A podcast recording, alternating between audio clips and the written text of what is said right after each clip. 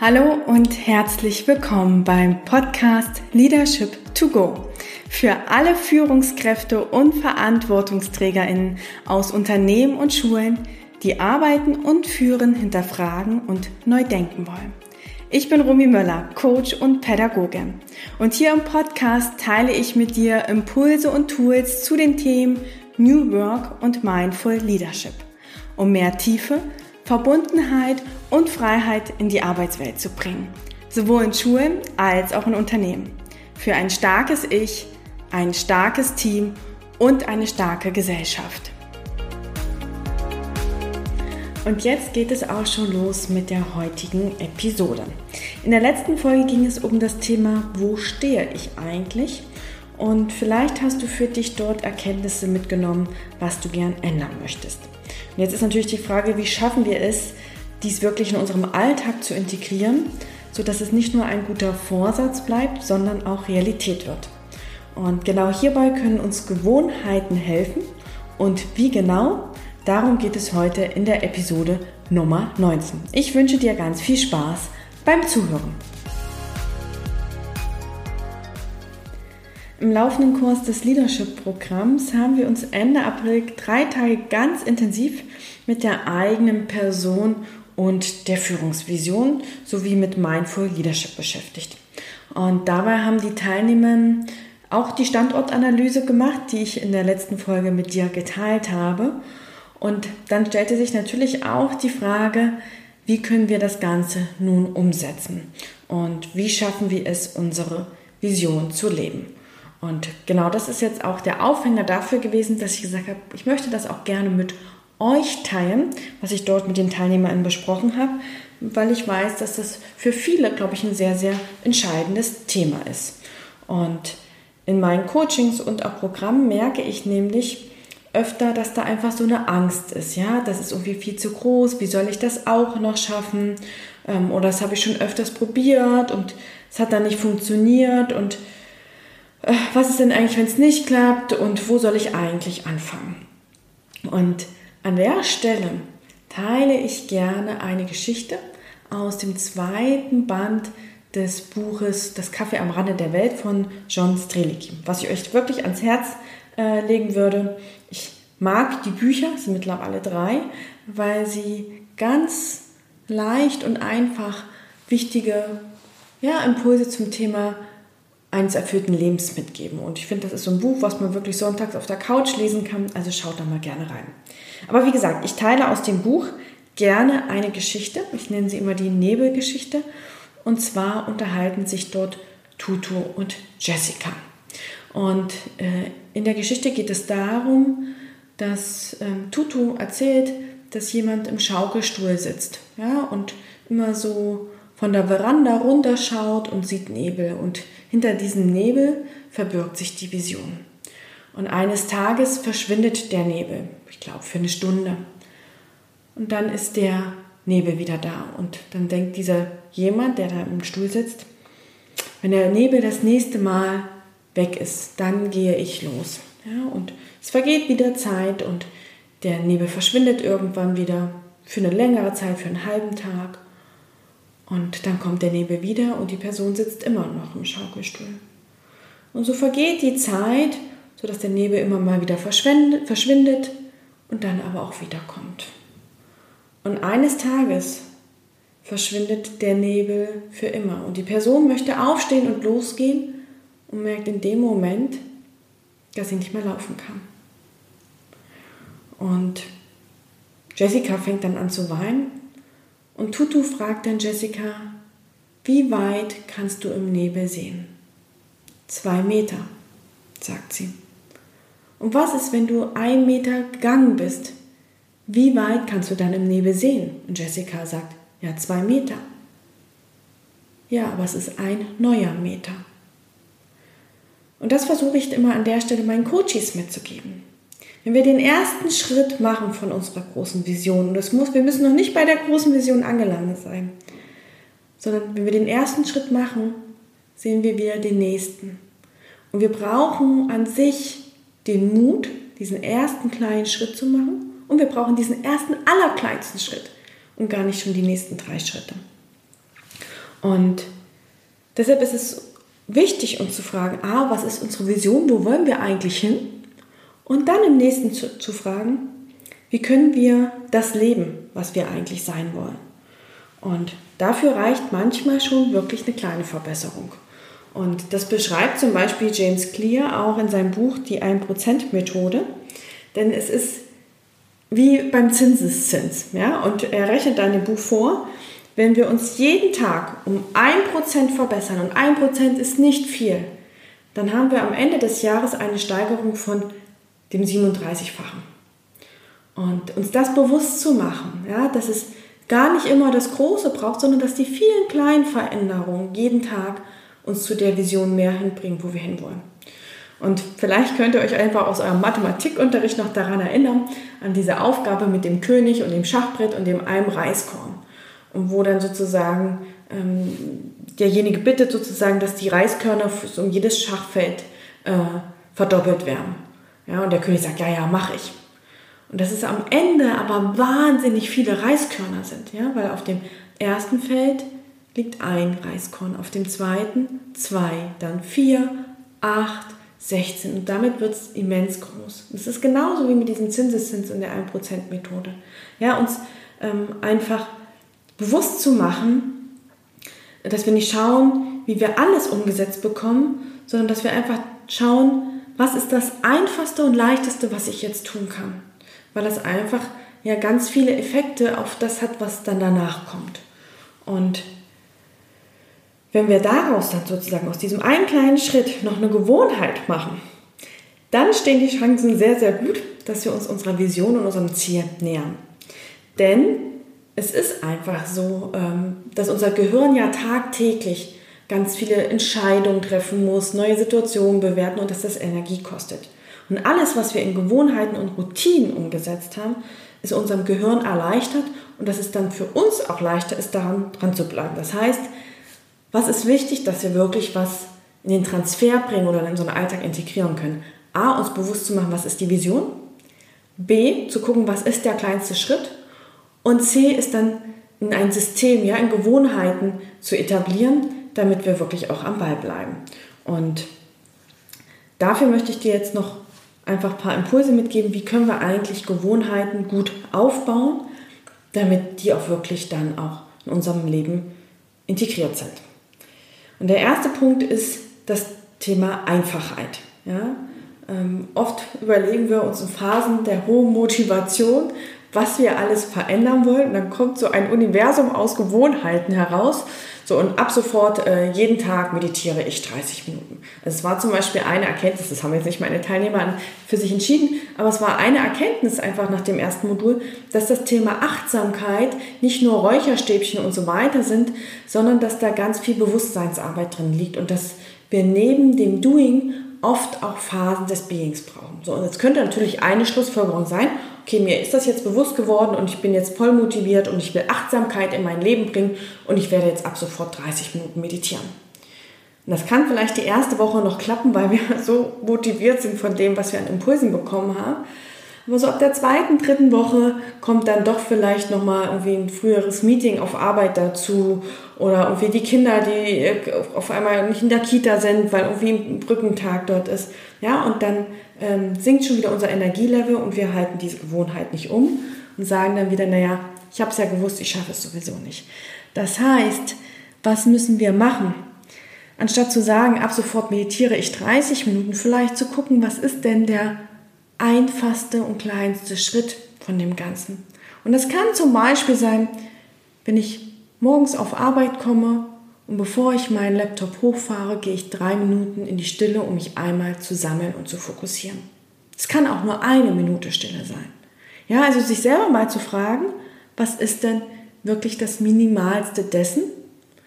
Und dann auch zu gucken, in der Regel steigern wir das dann, ja, und wir merken einfach, okay, eine Minute tut uns gut, ach, eigentlich schaffe ich auch fünf Minuten. Aber nicht damit anzufangen. Und auch immer wieder zu gucken, was ist, wenn ich es nicht schaffe, was wäre denn das Minimalste, auf was ich zurückkommen kann. Und ich kann mich noch erinnern, habe ich auch mit Studierenden so ein Selbstmanagement-Seminar gegeben und die haben mich dann auch gefragt, weil ich da auch gerade erzählt hatte, das war in der Corona-Phase, dass ich für mich so eine Morgenroutine ausgebaut habe, die tatsächlich eine Stunde ging, ja, mit Yoga und Journaling und so.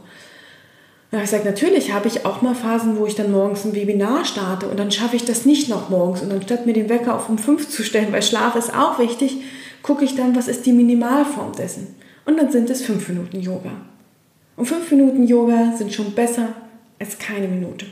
Ja, weil ich trotzdem diese fünf Minuten für mich nutze, um mich zu fokussieren. Deshalb schau bitte, in welchen Schritt du dir aufgeschrieben hast und was ist sozusagen die kleinste Form dessen, was du leicht umsetzen kannst. Und dann hast du natürlich jederzeit die Wahl, das äh, zu verlängern und zu vergrößern. Ja? Ich kann aus meiner Yoga-Routine, die fünf Minuten läuft, auch 15 Minuten machen. Aber ich weiß, das mache ich auf jeden Fall. So, das ist der erste Punkt. Das zweite ist Erinnerung. Ähm, aus dem Zürcher Ressourcenmodell, mit dem ich auch äh, sozusagen arbeite und auch in meine Coachings integriere, gebe ich meinen Coaches äh, immer einen Aspekt mit.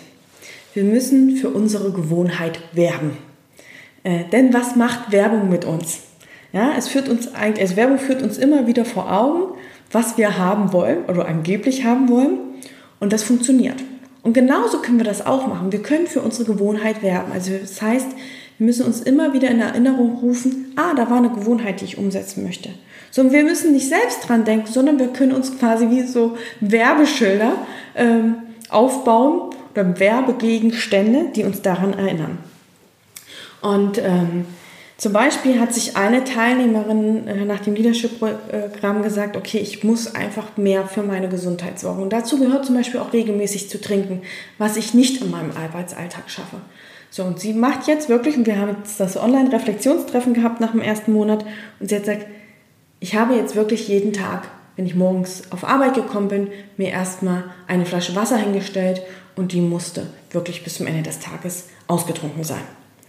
So, und das ist die Erinnerung, ja. Dann sehen wir immer wieder, wenn wir sozusagen aus dem Meeting kommen und unseren Schreibtisch sehen, ah, da ist eine Flasche Wasser. Wir müssen nicht noch erst in die Teeküche gehen und uns ein Glas Wasser holen, sondern wir haben dieses, bis zum Ende des Abends muss das ausgetrunken sein. Ähm, und das kann euch helfen, ja. Also guckt dann vielleicht, was gibt es an Bildern, Gegenstände oder was auch immer, was sozusagen euch immer wieder auch im Alltag daran erinnert, das zu machen. Und was auch hilfreich sein kann, um auch neue Gewohnheiten zu etablieren, sind sogenannte Wenn-Dann-Sätze. Und tatsächlich in der Formulierung, also es gibt da auch Studien, ähm, die nachweisen, ähm, dass sozusagen, wenn wir unserem Gehirn sagen, wenn hm, hm, hm, das, dann passiert das, dass uns das sozusagen helfen kann, ähm, das umzusetzen. Und das könnte zum Beispiel sein, wenn ich ein Meeting beendet habe, also zum Beispiel, wenn ich aus dem Raum gehe, atme ich dreimal tief ein und aus, um vielleicht zum Beispiel wieder in die Präsenz zu kommen. Ja, also dass das sozusagen uns auch das etablieren kann. Ich weiß, habe für mich damals in meinem Zürcher Ressourcenprozess formuliert, also es gibt da verschiedene Situationen und ich merke halt, wenn ich so einen ganz stressigen Tag habe, dass ich überhaupt nicht mehr bei mir bin. Und dann habe ich gesagt, wenn ich nach einem stressigen Tag, und ich weiß, welches Gefühl dann bei mir entsteht, nach Hause komme, dann bestelle ich Essen. Weil ich sonst einfach mal gemerkt habe, ich habe dann einfach nicht mehr mich gesund ernährt, weil ich gar nicht mehr die Energie hatte und ich wusste, konnte dann immer im Gehirn abrufen, ah, okay, das Gefühl, und ich weiß sofort, was ich dann tun muss. Ja, also diese Wenn-Dann-Sätze können uns wirklich helfen. Also, wie schaffe ich für mich Erinnerungen, dass ich nicht selber an meine Gewohnheit denken muss, sondern äh, dass sozusagen ich dabei unterstützt werde. Ja, es gibt auch diese Apps zum Beispiel für Achtsamkeit, wo dann äh, dreimal am Tag irgendwie so ein Bing aufkommt und dass man da eine Minute in die Stille gehen kann. Das sind auch sogenannte Erinnerungshilfen. Ein dritter Punkt, ähm, der für Gewohnheiten noch wichtig ist, ist das Thema Belohnung. Und da muss ich immer so dran denken, wie ich das früher mit meinen SchülerInnen gemacht habe, wenn wir irgendwie Regeln einführen wollten, Klassenregeln, dann habe ich mit denen so eine Smiley-Liste gemacht. Ja? Und die durften dann immer am Ende der Stunde bewerten, auf einer Skala von 0 bis 10, ähm, wie gut haben sich an die Regeln gehalten. Und immer wenn sie mindestens acht Punkte hatten, haben sie ein Smiley bekommen. Und wenn sie fünf Smileys ähm, hintereinander hatten, haben wir immer Mathe ein kleines Spiel gemacht. So, dafür wurden sie belohnt. Und tatsächlich, sie haben auch manchmal beim fünften Mal gesagt, nee, heute waren wir eigentlich nicht so gut, jetzt kriegen wir nur sechs Punkte. Ja, also die haben das wirklich realistisch eingeschätzt. Aber was macht dieses Belohnungssystem so? Es gibt uns sozusagen, fördert auch nochmal, ah, gut, ich habe mich an eine Gewohnheit, ja, ich habe das gut gemacht. Ähm, die Erwachsenenvariante ist äh, sozusagen die Apple Watch, wo dann die Schritte mitgezählt werden und dann abends irgendwie Hurra, wenn die Ringe da ausgefüllt sind. Oder auch in verschiedenen Journals, ähm, wo wir sozusagen so ein äh, äh, Gewohnheitstracking haben, wo wir dann, ja, haben wir genug getrunken, haben wir genug geschlafen. Ja, das ist, ist auch sozusagen auf diese Belohnung hin ausgerichtet, dass wir uns bewusst machen und auch gute Gewohnheiten stärken.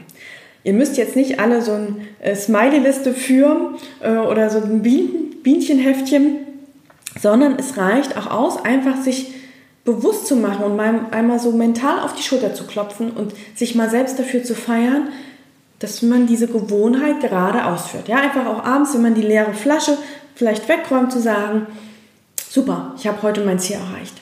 Und das für uns nur selbst, ja. Und ähm, das kann uns auch wirklich unterstützen, diese Gewohnheit zu etablieren.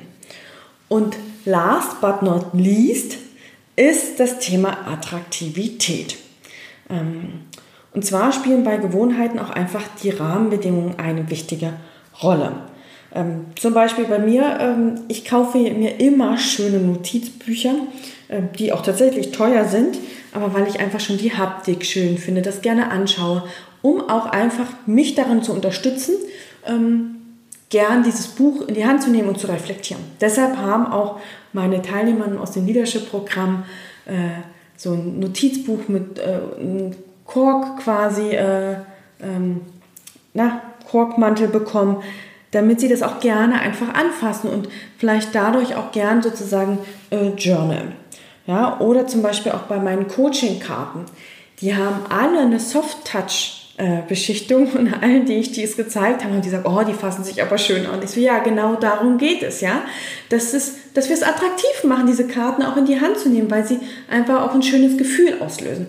Das heißt, wenn wir neue Gewohnheiten etablieren wollen, können wir uns auch einfach mal fragen, was macht es denn für uns attraktiver?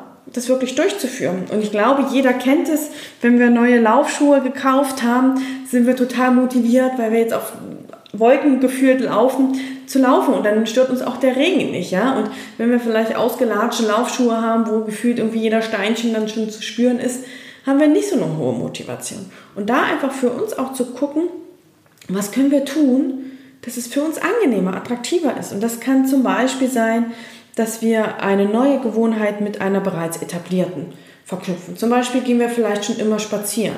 Und ja, jetzt möchte ich vielleicht immer noch mal Neues lernen. Also höre ich auf dem Spaziergang jetzt einen Podcast.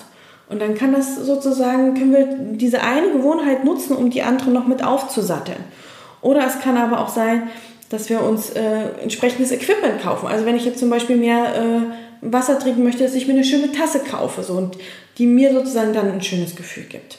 Ja, und ähm, dann fällt es uns auch leichter, in neue Gewohnheiten reinzugehen. Denn eins müssen wir uns bewusst machen. Gute Gewohnheiten führen uns mehr zu dem Ziel hin.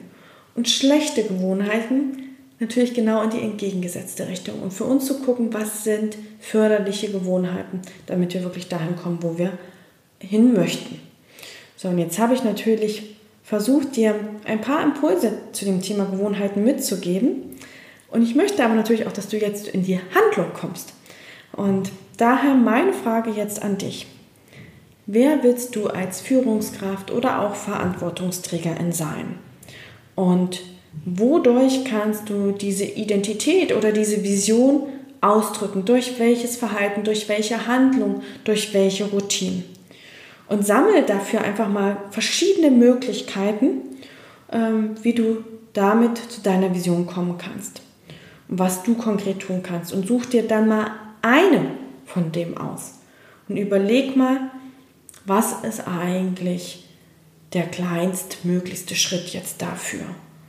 Und wenn du das jetzt hast, dann check nochmal. Ist es wirklich einfach oder kann ich es nochmal vereinfachen? Ja, wie ist sozusagen die Hürde, damit zu starten, so gering wie möglich? Zweitens, wie kannst du dich an diese neue Gewohnheit erinnern? Stichwort Werbung und Wenn-Dann-Sätze. Drittens, denke an deine Belohnung und feier dich. Ja? Und vielleicht kannst du sogar ein Belohnungssystem für dich selber ausknobeln. Und überleg mal, wie kannst du es vielleicht für dich noch attraktiver und angenehmer gestalten. Und damit hoffe ich jetzt, dass du genügend Impulse für neue Routinen und Gewohnheiten im Gepäck hast und damit durchstarten kannst. Und dann wünsche ich dir auf jeden Fall ganz, ganz viel Spaß beim Ausprobieren. Und wenn du jetzt sagst, das klingt alles total spannend und ich möchte noch mehr Unterstützung und es noch attraktiver für mich machen und noch angenehmer äh, und mich interessiert das insgesamt, wie ich noch mehr in meine Stärke als Führungskraft kommen kann, wie ich meine eigene Vision formulieren kann und wie ich das vor allem auch wirklich in mein Team hineintragen kann und auch in die Organisation, dann lade ich dich herzlich gern ein, äh, in das, den neuen Kurs des Leadership-Programms zu starten mit uns, der Mitte November anfängt. Und in den acht Monaten schauen wir einfach gemeinsam in der Gruppe, wo du als Führungskraft gerade stehst, was für dich Führung bedeutet und wie du, wie gesagt, neues Arbeiten und Führen gestalten kannst. Und du wirst auf jeden Fall mehr Bewusstsein als Führungskraft nach den acht Monaten haben. Du hast Tools an der Hand, wie du sozusagen dein Team führen kannst, wie du die Organisation führen kannst. Du bist vernetzt mit anderen Führungskräften und du wirst für dich auch mehr Freiheit und Achtsamkeit haben. Und wenn das jetzt alles spannend für dich klingt, dann informiere dich doch gerne auf der Website äh, über das Programm näher. Da sind nochmal die Termine aufgelistet, die Inhalte, auch der Aufbau. Ja, also es gibt Präsenzmodule, Einzelcoachings, Online-Treffen, ganz, ganz viel und buche dann auch gerne ein erstes Kennenlerngespräch mit mir. Und dann schauen wir einfach gemeinsam, bist du jetzt gerade an dem Punkt, wo das Leadership-Programm dir weiterhelfen kann? Ist das jetzt die richtige Begleitung für dich? Passt das? Und da kannst du auch gerne alle Fragen klären. Und wenn du jetzt fix und schnell bist, dann kannst du dir auch noch bis zum 30.06. den Early Bird Preis sichern. Also guck möglichst schnell auf die Website und buch da deinen Termin. Den Link dazu findest du natürlich selbstverständlich in den Show Notes. So, und damit verabschiede ich mich erstmal heute bei dir. Und wenn dir die Folge gefallen hat, würde ich mich freuen, wenn du sie teilst, wenn du eine Bewertung da lässt oder auch wenn du meinen Podcast abonnierst. Denn nur so können wir gemeinsam Verbundenheit und Tiefe in die Arbeitswelt bringen. Und jetzt wünsche ich dir eine wunderschöne Woche.